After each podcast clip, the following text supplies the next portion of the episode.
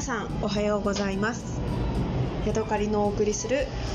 今日のチャンネルです。さてさて、えー、40歳の誕生日休暇に1人で、えー、長島スパーランドにやってきた、えー、私ですけれども今、えーと、お目当ての絶叫マシーンをいくつか乗りまして、えー、ちょっと休憩も兼ねてあの観覧車に乗っています。この遊園地の中で観覧車が2番目ぐらいに高いのかな。結構大きな観覧車で、あのー、すごく上の方まで上がりそうだったのでちょっと面白いなと思ってあんまり乗らないんですけれども乗ってみることにしました、え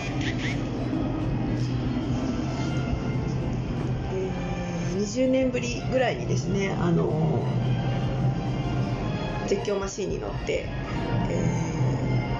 ちょっと気づいたことがあったんですけれども今まで私、あのー、あんまりひねりはあってもなんだろう自分がぐるんぐるん回ってしまうような乗り物にあんまり乗ったことがなくて、えー、まずですね、あのー、アクロバットっていうのに乗ったんですね。で自分があのうつ伏せ状態であのコースを回っていくっていう乗り物なんですけれどもあのそれはまだ良かったんですよ。でその時に嵐っていうのに乗ったんですけれどもその嵐がなんかもう好き勝手に自分の座席がぐるんぐる回るんですね。なのでちょっとあの気持ちが悪くなってしまってちょっと足もちょっとフラフラして、えー、なんだろうあの技術の進歩と自分の加齢の、えー、二重の、えー、攻撃でなんだろう。過ぎゆく年月というのを感じてしまった次第です。まあでもあの楽しいのでそれから、えー、スチールドラゴンと白芸に乗ってで、えー、今いう観覧車に乗っているところです。あと何に乗ろうかなと思って楽しみにしています。白芸はですね思ったよりもそんな怖くなくてやっぱり前が見えてあの自分の次のコースが分かるっていうのがいいですよね。なんか嵐はですね自分がどこに行って次どんな動きをするのかっていうのが全然よく分かんないんですよねなのですごく私はあのなんか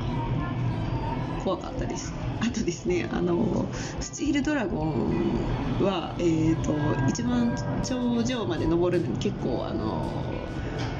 時間がかかるんですね。でなかなかあのてっぺんまで行かないんですけれども一番上になるちょっと手前の時にああ私もうダメかもしれないと、えー、人生で初めてあの絶叫マシーンですね。ちょっとグロッキーになってしまいました。そんなところもなんかあの自分の年をちょっと感じてしまった残念な感じです。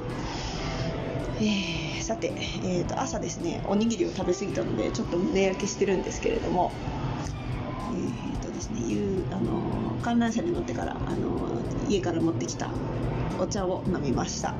えー、コーン茶ですね。もう程よくあのほぼ肌肌の温度ぐらいに冷めててすぐ飲める感じになってました、えー、ただですねあのー、自分のマグボトルに、えー、コーン茶を入れたのが初めてだったんですけれどもそれは考えてみれば分かるんですが、えー、飲んだ時にですねあの口の方にコーンが入ってきちゃうんですよね。まあそれは避けながら飲めますけれども。でそこでちょっとあ邪魔くさいなと思ってあのコーンのことを考えてなかったなっていうことを思いました。はい。だいぶ、えー、観覧車上の方に上がってきましてどこがトップなのかな。もうそろそろ一番高いぐらいのところに来ました。遊園地にはですね11時半ぐらいに入りまして今うん1時ですね。